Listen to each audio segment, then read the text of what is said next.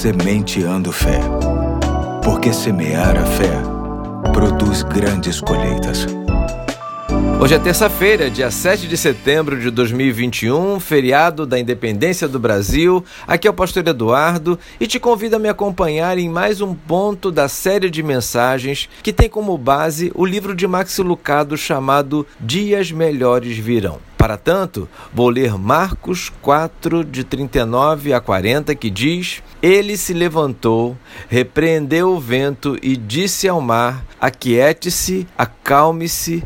O vento se aquietou e fez-se completa bonança. Então perguntou aos seus discípulos: Por que vocês estão com tanto medo? Ainda não têm fé? Diz o autor do livro.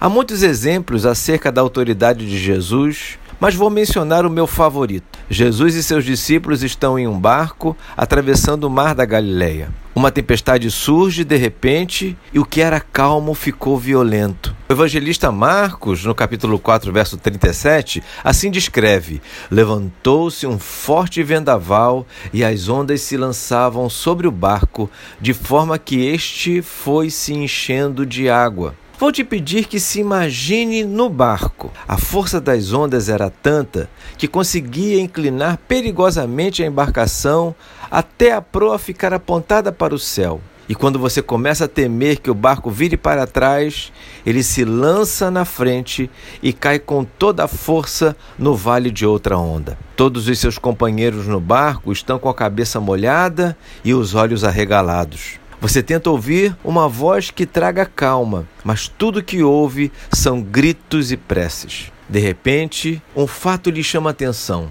Está faltando alguém. Onde está Jesus? Então você ouve um barulho como o que de alguém roncando. Você se vira e encontra Jesus enrolado na popa do barco dormindo.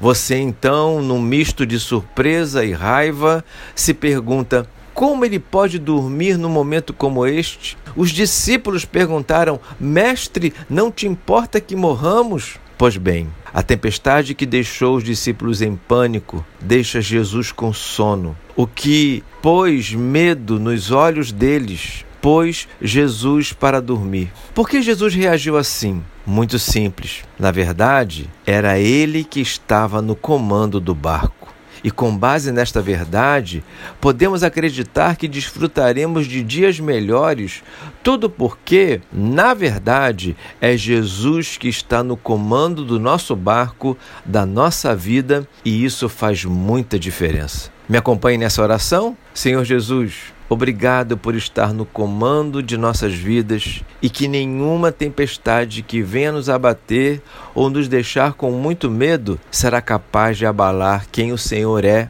e o seu poder. Muito obrigado por estar conosco. Amém. Hoje fico por aqui e até amanhã, se Deus quiser.